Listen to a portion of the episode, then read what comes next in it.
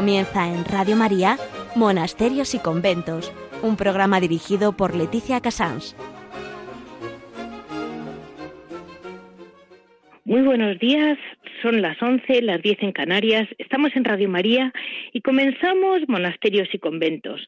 Hoy tengo que decirles que vamos a hacer una especie de pausa. Estamos en el programa 280 y yo creo que después de tantos programas nos viene muy bien ir conociendo a fondo lo que los todos nuestros contemplativos que en tantos distintos programas siempre han sido los protagonistas y lo son, eh, ellos le dan tanta importancia, que es al silencio.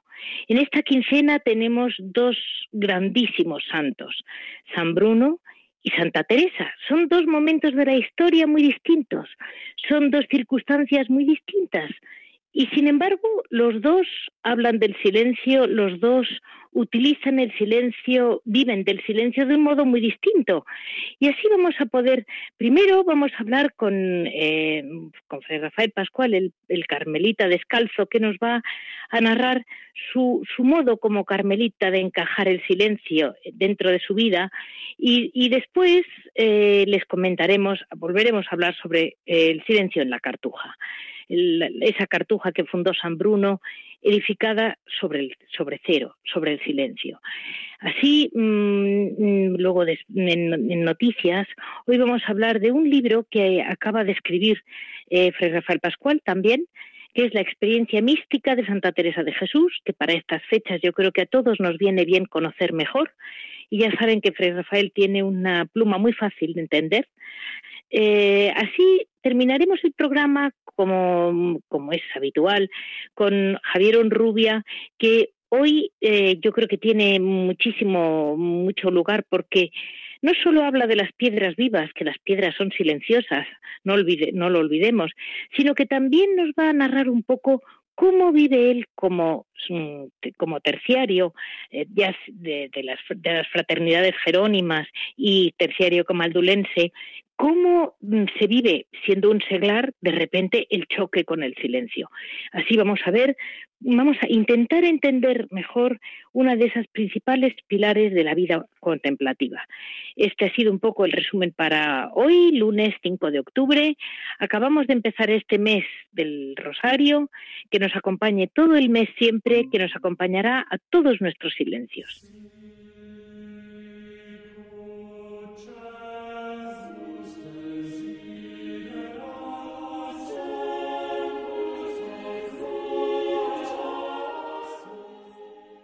Como les decía hoy, mm, quería profundizar de un modo un poco especial en ese es uno de esos pilares que tanta importancia le dan todos nuestros monjes y monjas para poder llegar eh, a, una verdadera vida contemplativa, que es el silencio. Es verdad que nosotros creo que tenemos una idea muy, muy cambiada de lo que realmente es el silencio. Yo recuerdo, por ejemplo, cuando se eh, editó, se, se, pasó en los cines la película El Gran Silencio, que era es casi un documental de la vida de los cartujos, había gente que no resistía las dos horas de la película en silencio, que fue lo único que exigió el padre Abad de, de las Actres de Francia, donde se grabó porque exigía que la gente estuviera dos horas en el mismo silencio que estaría un cartujo. Y la gente no lo resistió. Y mucha gente se levantaba por eso. Y es impresionante la cantidad de gente que al llegar a su casa enciende las televisiones o las radios solo para no estar en silencio. Y sin embargo, cuando mm, lees cualquier texto de los monjes, siempre hablan de cómo se refugian en su celda, cómo el refugio de su celda, de su claustro, el silencio de sus horas en silencio, les da la vida. Eh, unos hablan de alabanza, la alabanza a ti es el silencio, el momento de amor a ti es el silencio, y ahí es donde realmente yo creo que encontramos un hueco muy grande y yo querría mm, primero entender cómo el silencio no tiene nada que ver con ese silencio orientalista que es, eh, digamos, entrar en una especie de vacío que no pasa de ahí y se ha confundido mucho con eh, el vacío del que habla mm, San Juan de la Cruz, que seguro que nos lo va a explicar muy bien Fray Rafael, Eh, y después hay otro, otro tema también. No, no creamos que el silencio en sí es un fin. El silencio no es nada más que ir llenándolo de Dios. Y eso es a lo que tenemos que ir aspirando, pues probablemente a través de la lectura de los salmos y de la Biblia o del Evangelio, si empezamos así. Pero creo mm, que es muy importante que tengamos claro que el silencio cristiano, el silencio de, de, nuestro Dios, es un silencio muy, muy lleno de vida y de amor. No es un silencio vacío pensando en uno mismo, no es un aumento de, de, su, de tu propio ego, sino más bien al revés. Así vamos a ir dando paso. De momento vamos a hablar de un primer libro, que es mm, el libro que ha escrito Rafael Pascual, eh, para pensar un poco mejor y más en Santa Teresa de Jesús, y luego hablaremos con él del silencio.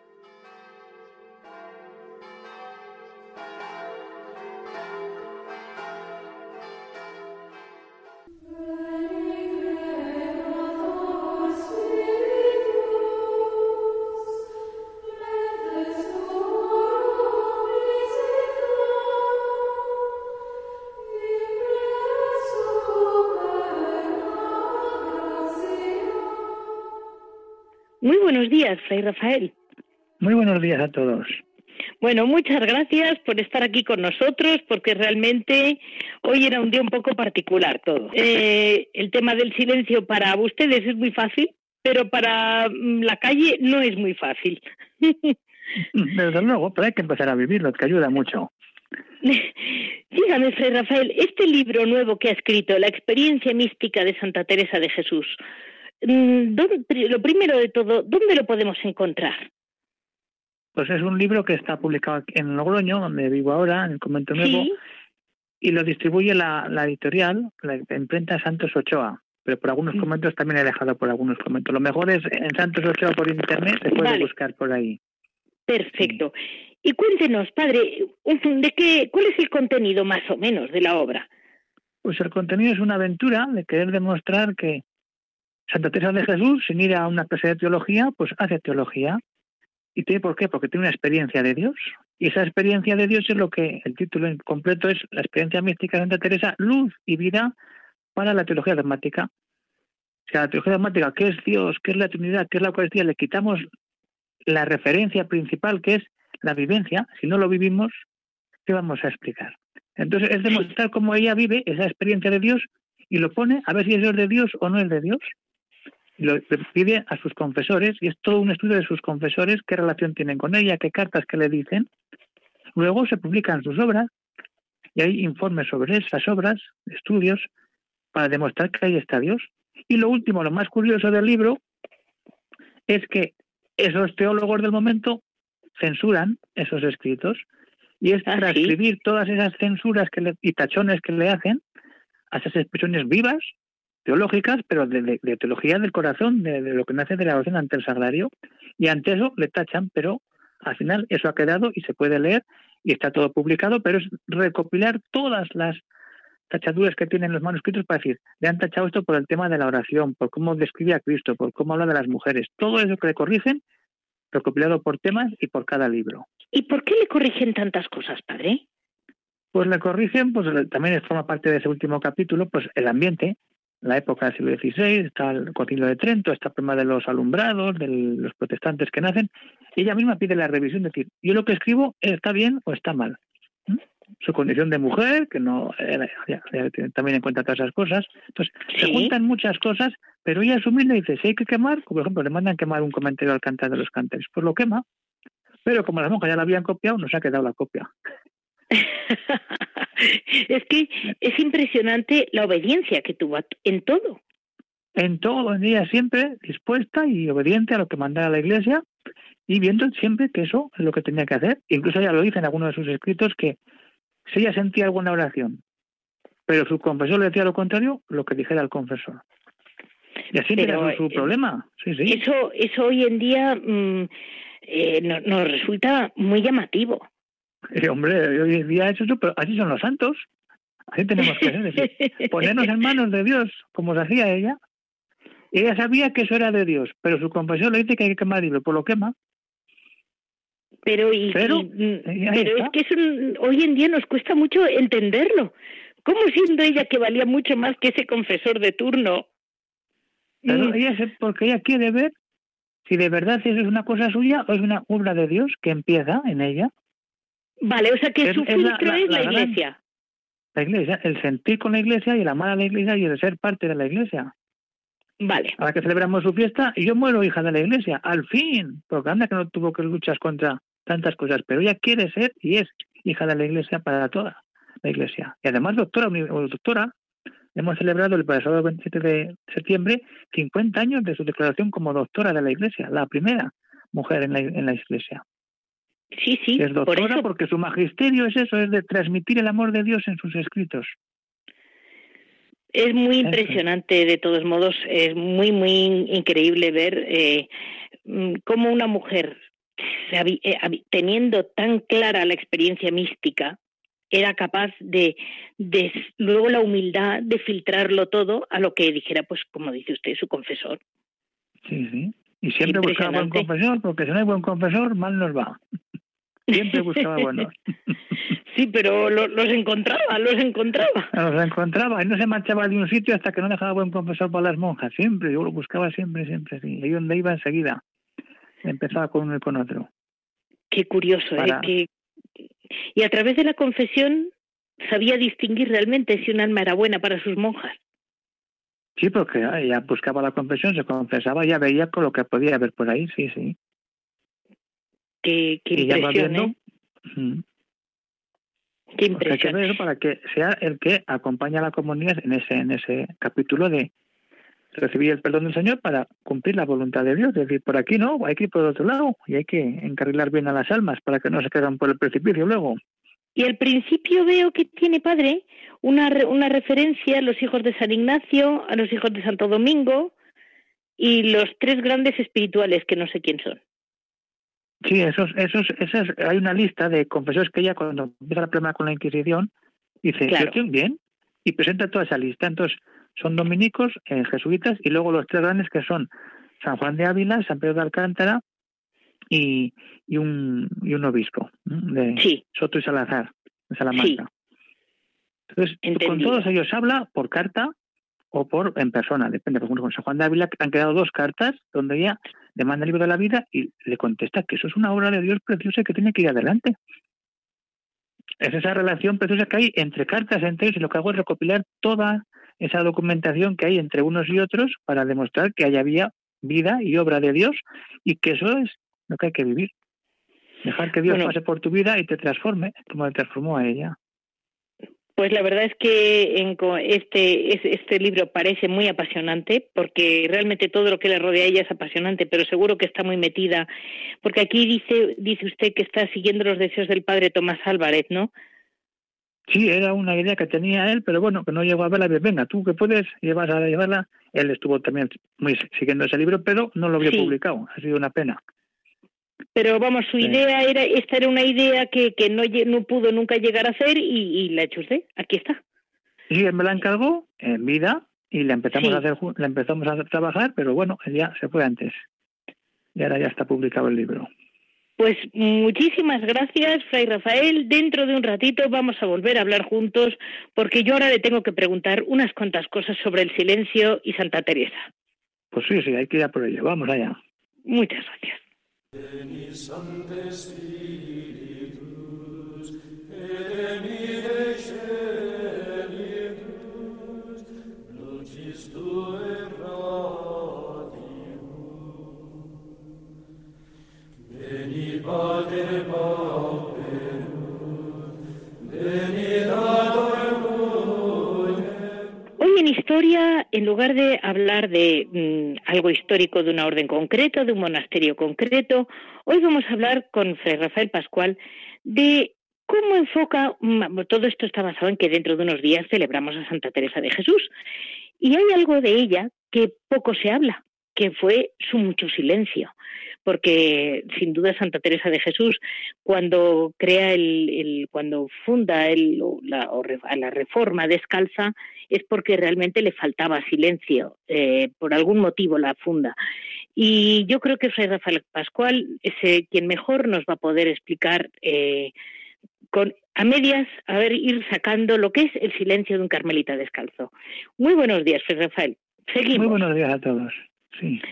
Pues mire, a ver, Santa Teresa de Jesús, que parecía una mujer como tan alegre, tan, tan marchosa, porque claro, una mujer que tiene tantas fundaciones y, y que habla tanto de Jesús hombre, ¿no? Que es un poco la primera parte en que habla de un, de un, un Jesús, um, una versión muy, muy más, um, menos, Humana.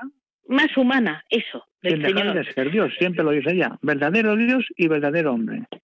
Sí. Y, y en ese momento, en, en esa mujer, misma mujer, tuvo, sin embargo, un, tenía todos los días una base imp- importantísima, el silencio.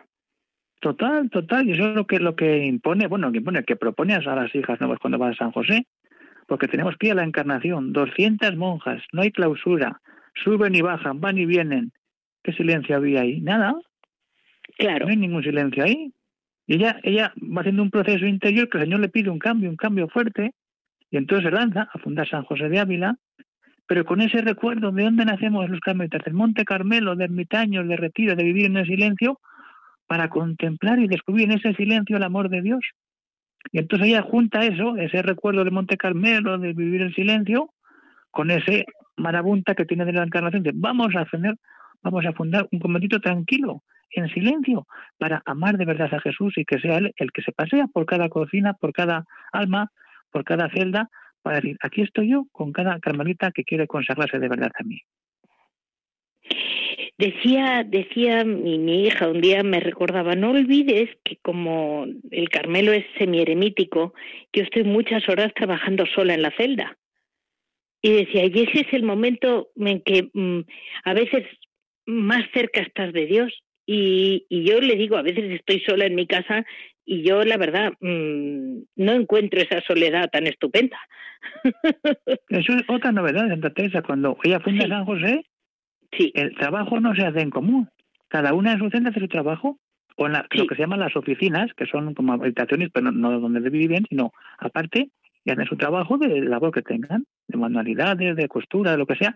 Y en ese silencio están trabajando y están aprendiendo su trabajo y a la vez están con el Señor, porque ese trabajo luego así sabe lo que sale, de esas maravillosas manos de nuestras hermanas carmelitas descalzas. sí. Eso, eso la aporta ella, porque antes era trabajar todas en común, y claro, hay que silencio a pero si cada una en su oficina de trabajo está en silencio y trabajando, pues mejor, porque sacas dos cosas de provecho en vez de una. Una rezando y estás trabajando.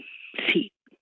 Y una cosa, Fray Rafael, eh, ella habla mucho del silencio amoroso, que es una cosa, silencio con amor es una cosa que es muy difícil de combinar en, dentro de la mentalidad actual, como si el amor fuera todo actividad, eh, como mucho, pero muy poca gente entiende qué quiere decir, porque el- ha entrado mucho en Europa esta obsesión por el silencio de un tipo oriental, de, unas, de un vacío, del que también habla San Juan de la Cruz. Pero díganos, padre, eh, a ver, San Juan de la Cruz dice vacíate de ti, lo primero, De de, tu, de, de tu imaginación, ¿no? De todo lo que no es Dios y que te estorba. Sí, Y cuando te te vacías, estorba. cuando sí. te vacías, pero no te vacías en ese vacío oriental que nos complica la vida, aunque no nos demos Vale. cuenta. Ese vacío que propone San Juan de la Cruz es vaciarte del todo para que Dios pueda entrar totalmente en ti. Y si no te quitas todas tus tonterías, Dios no puede entrar, porque Dios quiere entrar y darte todo su amor. Pero es ese vaciamiento, ese silencio, ese callado amor, que habla el mismo. Es decir, cuando hacemos silencio interior, no solamente Sí. la falta de ruido, sino un silencio en mi vida. Porque yo en mi vida igual tengo muchos ruidos, aunque no tenga ruidos externos, pero dentro no estoy bien. ¿Por qué? Porque tengo mil cosas, porque no me centro, porque no empiezo a callar y a quitar estorbos y estorbos y quedarme solo ante mí. Y entonces me conozco y digo, ay, va, si dentro de mí está Dios. Pero como estoy con mil ruidos dentro, no lo escucho y no le dejo que tome todo mi ser y me dé esa paz verdadera, no la paz oriental. Es decir, yo tengo a Cristo dentro de mí y tengo a Cristo dentro de mí, no me hace falta nada. Pero cualquier cosa que me pase, Señor, a ver si estás conmigo. Vamos, contigo puedo hacer todo. Pero con ese vacío oriental no puedo hacer nada, más que creerme más problemas. De acuerdo. Y, el primer paso quizás lo menciona muy bien Santa Teresa, que como llama la imaginación la loca de la casa, muy propio de una mujer, ¿eh? Y también de los hombres, con perdón, ¿eh? Que hay veces que, ven castillos donde no los donde no los hay. Sí. y, y toda esa imaginación, hoy en día, sobre todo, yo creo que nos han llenado la vida como de unos posibles inmensos éxitos. Y luego la vida es la que es, ¿verdad? Y mucha gente se queda muy chafada porque se esperaba llegar a, no sé qué éxitos. Eh, con, al tener más posibilidades materiales, la gente cree que va a llegar como más lejos humanamente. Y, y luego, pues, pues, pues es casi hasta, hasta más duro, ¿no? Es, romper con esa pero, imaginación. es más fuerte, es más fuerte. Sí. Es más volvemos a San Juan de la Cruz, esa, esa, esa llenarnos de cosas, de deseos, de tal, decir, cuando purificamos todas esas imágenes y recuerdos con la esperanza, decimos, nos quedamos atados a, esa, a esa vivencia, a ese recuerdo, que no te deja mirar hacia adelante. San Juan alguno dice, esta, me gusta mucho en las familias aceptarlo, la esperanza tanto alcanza cuanto espera. Si no esperas nada, ¿a dónde vas a llegar? Porque estás mirando atrás, pero tú, si esperas la vida eterna, la unión con Dios total, tienes todo hecho. No hay ninguna, ningún recuerdo, ningún deseo que se te pone por delante porque miras al fondo, a lo más bello, que es la unión con Cristo. Y entonces queda todo purificado cuando tu esperanza es en Dios y no en este deseo, ahí va, que llego, que no llego, y al final si no llego me caigo y no me puedo levantar. Pero si ves el horizonte al fondo y ves el amor de Dios, corriendo por ese amor de Dios y déjate de tonterías. que es lo mejor, estar en el amor de Dios.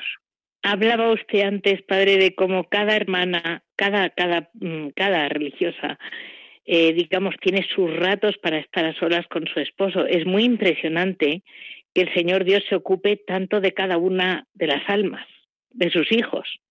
Ahí está, pero hay que dejarse cuidar, que a veces no nos dejamos cuidar. Uy, eso está clarísimo, si el silencio nos asusta. Ahí está, pero cuando uno entra en el silencio, la vida te cambia. Mucha gente que empieza, pues, digo, empieza a hacer silencio, empieza a rezar, venga, cinco minutos, pues venga, hoy cinco minutos. Y cuando puedas diez, diez. Y es que cambia, claro que te cambia, ¿eh? porque te empiezas a conocer tú mismo. Y ahora una cosa práctica. Ahora una cosa práctica. Esos cinco minutos de silencio, ¿por qué quiere Dios que te vengan todos los pensamientos más tontos del día ahí? Porque como son el silencio, entonces como no hacer nada más que estar en silencio, se, revuelve todo.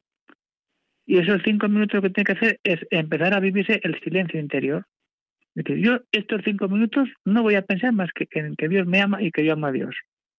Que vienen pensamientos, no los, déjalos correr. Porque si te quedas enganchado, es que ven, es que vienen, se te quedan. Yo amo a Dios, quiero a Dios, cuánto me ama a Dios. ¡Pum! Y ahí voy interiorizando mi relación personal con Dios y voy conociéndome y voy dando pasos en mi vida espiritual. Ese es el sentido del silencio, es decir, yo me quedo en silencio para que Dios me hable y para que Dios me dé la fuerza para seguir adelante siempre. Pero pues esos pensamientos me, me, complican la loca de la casa. Déjalos correr. Abre la ventana y que se marchen corriendo. ¿Tú qué haces? mirando un Cristo, mirando una Virgen, un santo. y acaba mm, realmente es verdad que Santa Teresa al final cuando dice lo del eh, que mm, Dios está en los pucheros es verdad que para llegar a vivir tan, tan con Dios presente en todo, necesitas haber pasado muchas horas de oración con Él. Muchas, muchas, muchas, como pasó ella. Y como pasan las carmelitas hoy día.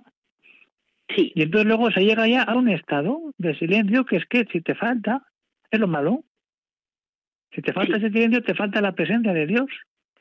Porque ella invita en su libro El Camino de la Perfección a buscar ese recogimiento, poco a poco, y si, llegamos a conseguirlo de un día y otro, es que al final no hay ni que buscarlo, porque ya te viene. Y cuando llegas a ese estado, es que Cristo está a tu lado todo el día. No hay que ir a buscarlo porque ya lo sientes a tu lado. Pero a base de un trabajo espiritual, es decir, yo busco a Cristo, hago silencio, me recojo y Cristo está conmigo. Es una maravilla del Carmelo, si es que es la maravilla del Carmelo y eso lo viven en plenitud las monjas, cuando vas con ellas, la alegría que tienen. ¿Pero por qué tienen alegría? Porque saben lo que tienen dentro y lo contagian por dentro y por fuera. Y solo le hago una pregunta. la forma mm, del silencio ha, existido desde el primer eremitismo, desde Egipto, desde luego, y luego ya se ha ido traduciendo a todas las órdenes monacales que se han ido fundando desde la regla de San Agustín, San Benito, eh, la Cartuja, mm, el Cister, todas. Eh, pero era un silencio como más serio, ¿no? Era un, era un silencio como regla, como, parte de la regla, silencio absoluto. Solo se hablaba pues igual un rato a la semana, los domingos, después de comer, lo que se llama el recreo, las corazones espirituales, y eso ha quedado en algunas órdenes, sí. Sí. Ese sentido de, ese silencio como norma de vida. El mayor que todos conocemos es, el gran silencio de la cartuja, lo que hemos hablado antes también. Sí, porque porque ahí ve me, me, me, impresiona a mí mucho mm, el, el, cómo los cartujos el rato que hablan son muy alegres. ¿Cómo le podía pasar como las carmelitas que hablan poquísimo y el rato que están siempre se están riendo. Y se ríen ¿por qué? porque están llenos de Dios pero en ese silencio aparece Dios. Y parece una contradicción cuanto más ruido mejor no cuanto más ruido más problemas tienes. Cuanto más silencio más descubres quién eres tú y con quién estás y entonces es tu alegría porque estás feliz, no necesitas más. Es muy sencillo, pero lo complicamos. Parece muy duro, pero el silencio, el silencio cosa, es muy difícil ser sencillo. También. Es muy difícil, muy difícil. Ya lo dice él, el que no seáis como niños. Y, y es que nos cuesta mucho ser como niños. Eso es. Pues hay como Teresita, que acabamos de celebrar hace poco también. La niña pequeñita que se confía en las manos del Padre y ya está. Yo no tengo que preocuparme de nada, mi Padre está conmigo, aunque me caiga me va a levantar. Adelante, yo sigo. Ahí entendemos el, Evangelio puro de, de, lo que es ser como niños. Esa es la maravilla. No, no, desde luego, desde luego. Eh, el pues niño que se fía de su padre para todo, para todo. Pero cuando dejamos de ser niños, nos caemos. Ay, y que no dejamos que nadie nos ayude a levantarnos. Ahí viene el problema. Ya no somos sencillos. No, no, es que somos muy poco sencillos, cada vez somos más complicados. Y lo que le decía antes, me impresiona mucho la obediencia de Santa Teresa, porque hoy en día nos está costando mucho la obediencia. Uy, eso cuesta mucho, mucho, mucho. Y Vamos, eso, no entiende, pues obedecer, pero yo no entiendo, pero tú obedeces y tira para adelante. Pero está, eh, el, el, hoy está difícil de obedecer, ¿eh? Sí, sí, hoy está la cosa muy complicada. Porque hay muy poca gente eh, con la capacidad de obediencia que realmente yo lo encuentro la mortificación principal para una monja que es listísima y ve que tiene una priora más tonta que dice una cosa que no le parece bien. Y cómo se tiene que callar y adelante. Tira y tira. Pero porque si hace silencio, si reza, va a tener fuerza y va a tener, porque si no se revuelve y se acabó. Sí, sí. Eh, y, está difícil hoy ver los valores espirituales por encima de, de los valores humanos de la convivencia. Ahí está, está el yo que no nos deja ver más. Y nos complica la existencia. Bueno, pues en nombre suyo vamos a intentar cinco minutos de silencio estos quince días, por Santa Teresa. cinco minutos, a ver qué pasa en esos cinco minutos. vamos a ello. Y el que pueda, que pase a los diez, cuando pueda. Pues muchísimas gracias, Fray Rafael, y siga usted escribiendo estos libros que nos van a dar tanta luz siempre. Muchas, pues muchas gracias. a todos y un saludo a todos los oyentes de Radio María. Adiós.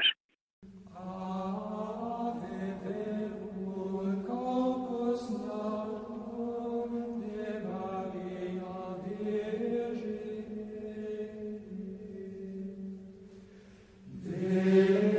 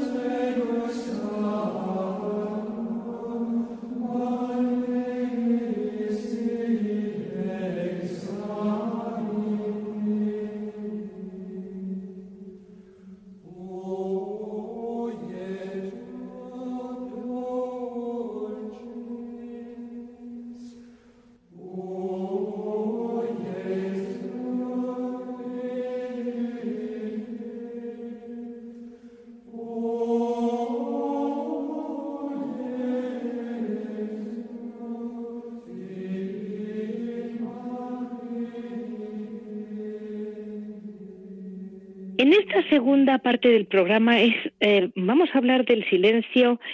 Yo no, no he podido dar con ningún cartujo, de hecho, tres cartujos con quien he hablado, los tres me han dicho, uno tenían un día especial de ejercicios, otros era el día que ellos eh, tienen recreación y otro no podían hablar porque no querían hablar. Y, y, todos me han dado mensajes para todos ustedes. Todos me dicen que, que rezan por ustedes, que tienen muy presente al mundo entero, las dificultades de la vida y cómo la traducen ellos en su silencio.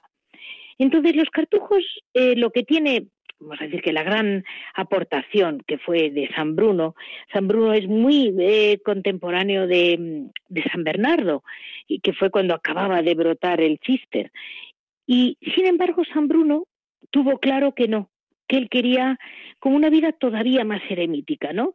Primero empieza en, él del sur de Alemania, empieza en, en las Acres, luego se va a Italia. Tiene una vida complicadísima. Como todos los santos van a por él. Igual que ha comentado antes Fray Rafael Pascual que tuvo Santa Teresa mil problemas. Eh, unos siglos antes lo mismo. Tuvo mil problemas por dentro y por fuera.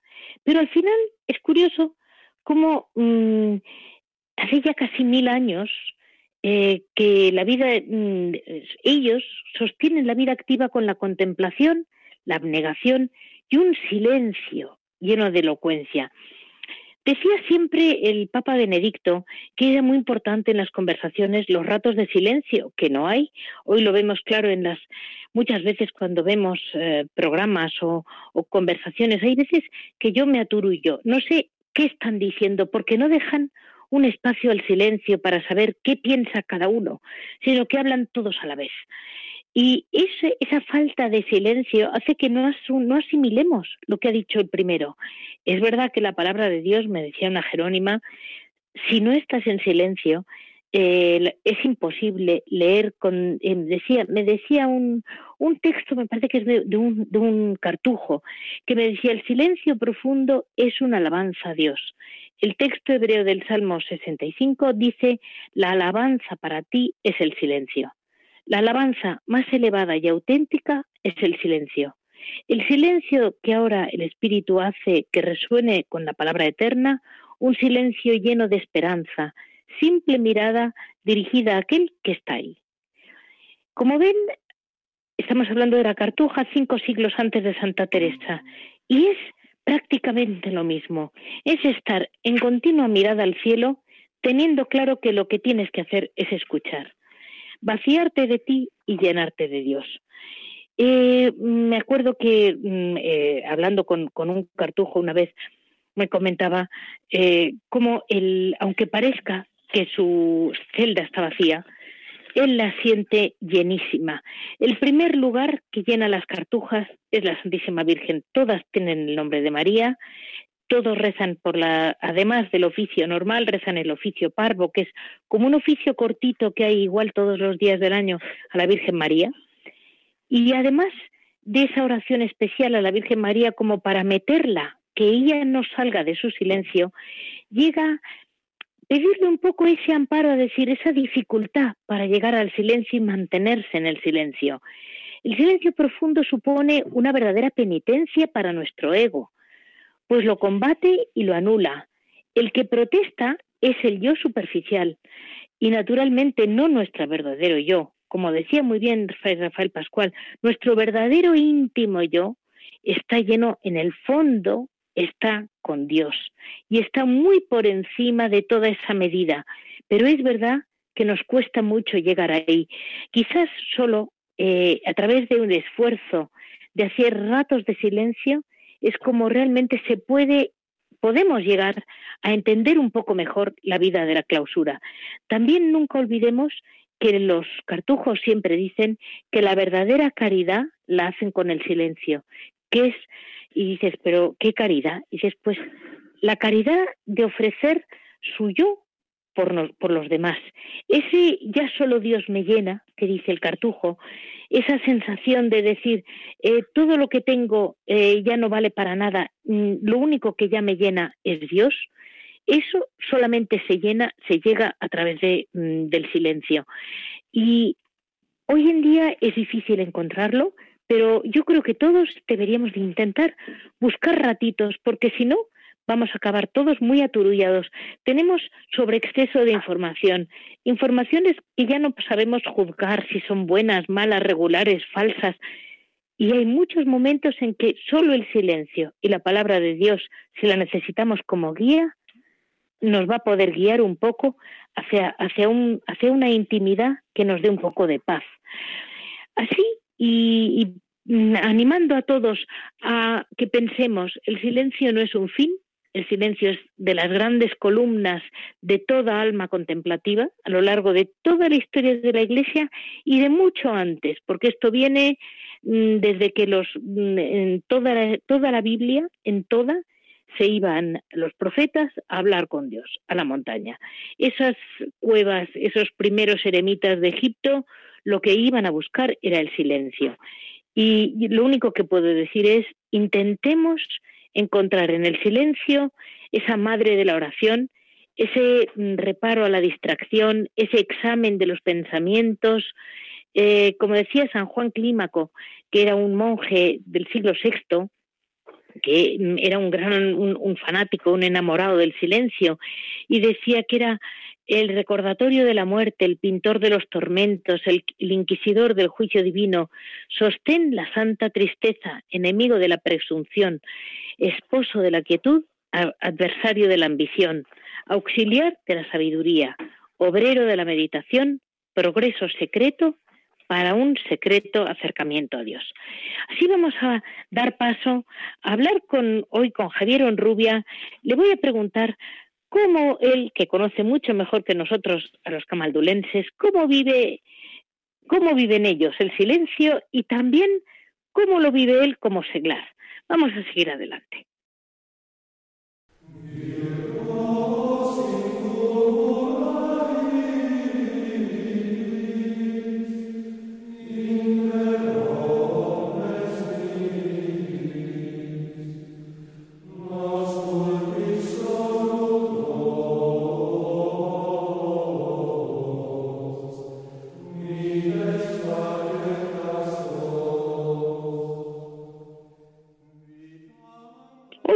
Vivas estamos de nuevo con Javier Onrubia, que hoy va a ser para nosotros un gran bastión. Muy buenos días, Javier. Buenos días, Leticia, ¿qué tal? Pues mira, aquí me tienes intentando expresar que es difícil lo que es el silencio, el silencio de Santa Teresa, el silencio de los cartujos, y tú, Javier, que conoces también el silencio de los camaldulenses, que también los conoció San Bruno, mm, ¿Qué es lo que, qué, cómo lo viven ellos? Bueno, yo creo que el silencio, eh, se habla mucho del silencio, todos recordamos los de, de, una generación muy determinada aquella famosa canción de Simón y Garfunkel, Los sonidos del silencio. Hay muchos libros que se han escrito sobre el silencio, se ha tratado de definir lo que es el silencio. Entonces yo lo que prefiero siempre es vivirlo. O sea, la teoría está muy bien, citar autores, leer libros, eh, está muy bien, pero hay que vivirlo, porque tenemos esa imagen un poquito bastante deformada para mí de que los monasterios son como un balneario, son lugares para reposar, para descansar, para recuperar fuerzas. Y yo siempre me gusta decir cuando me preguntan que un monasterio es un lugar donde se va a luchar, una lucha espiritual, una lucha porque te enfrentas cara a cara con todos tus egos, tus apetitos, con todo lo, lo que es lo que eres tú en el, en el mundo, no fuera de los muros de la clausura. Entonces eh, hay que vivir el silencio. En primer lugar, el silencio cuando vas a un monasterio. Eh, estamos hablando de los camaldulenses, pero por ejemplo, si hablamos de los jerónimos, hablamos de los cartujos, de los trapenses, el silencio lo primero te impresiona. O sea, te impresiona porque llegas del ruido de afuera, del ruido exterior del mundo, de los coches, de las voces. Ahora con los teléfonos móviles te enteras de todas las conversaciones de la gente sin ningún pudor y sin ningún problema. Eh, escuchas escuchas muchas cosas, como digo yo, menos oír cantar los pájaros, oyes todos los ruidos habidos y por haber. Cuando traspasas la puerta de un monasterio, lo primero es que no oyes nada nada más que los ruidos naturales. O sea, el canto, el canto del, el canto de los pájaros a mí, por ejemplo, me sorprendió mucho, yo no sabía, soy de ciudad, lo siento, ¿no?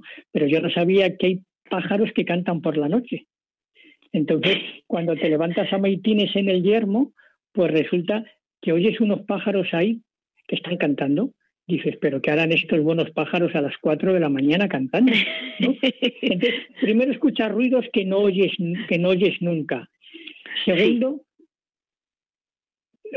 notas que te falta algo. O sea, dices, uy, qué raro, no me pongo nervioso, no me altero por nada, ¿qué pasa? No hay ningún ruido, no hay un coche, una moto que pase, alguien que hable por teléfono, no. Y luego te llama la atención muchísimo también cruzarte con un monje, con una persona, y no decir hola o adiós o qué tal, sino una sonrisita y una inclinación de cabeza. ¿no?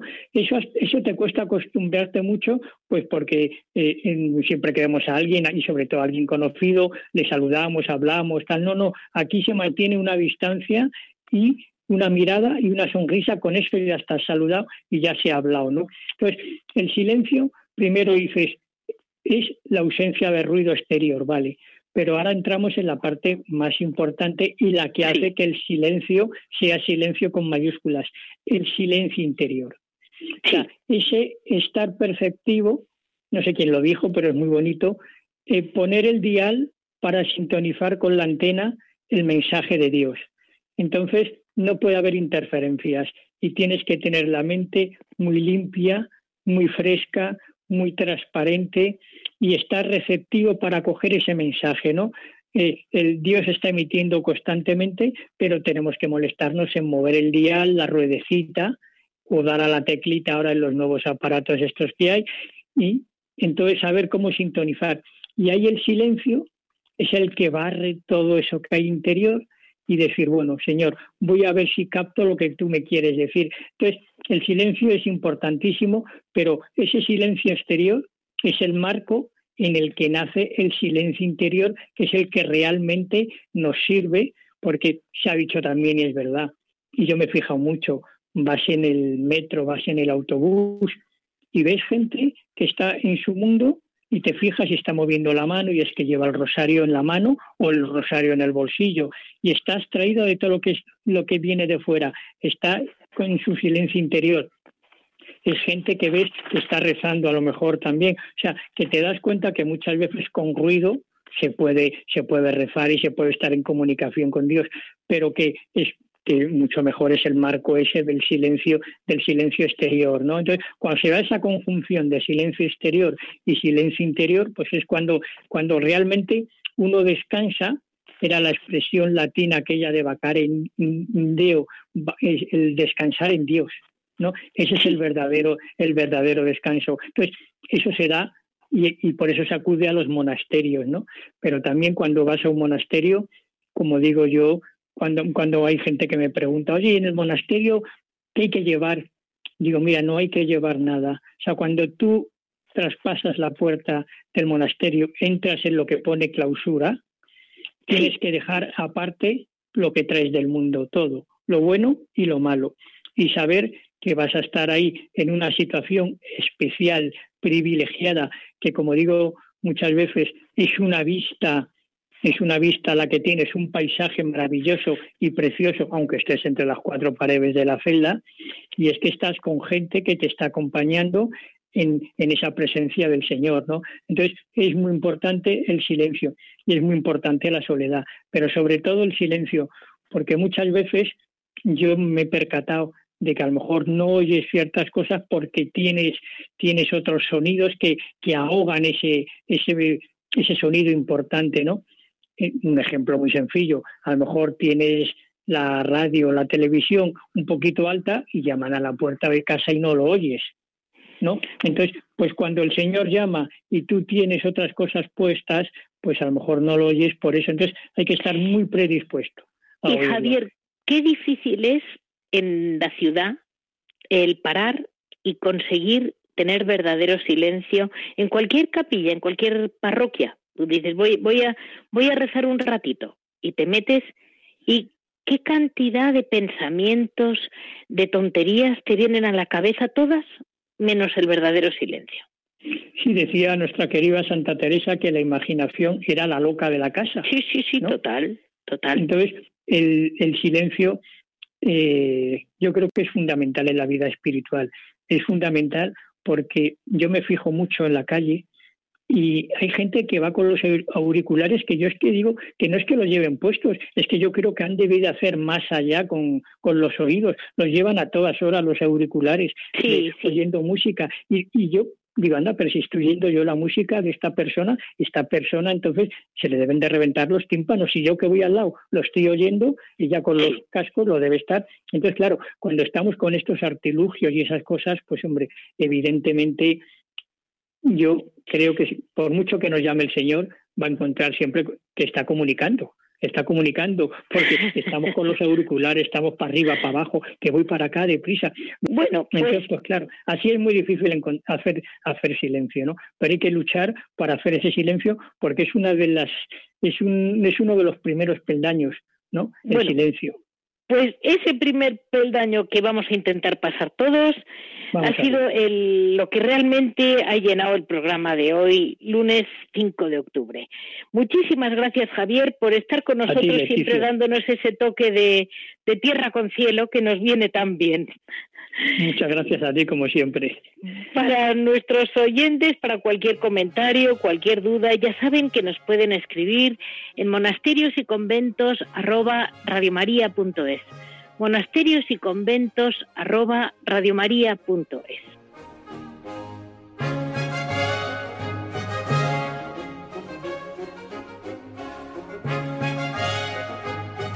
Han escuchado Monasterios y Conventos, un programa dirigido por Leticia Casans.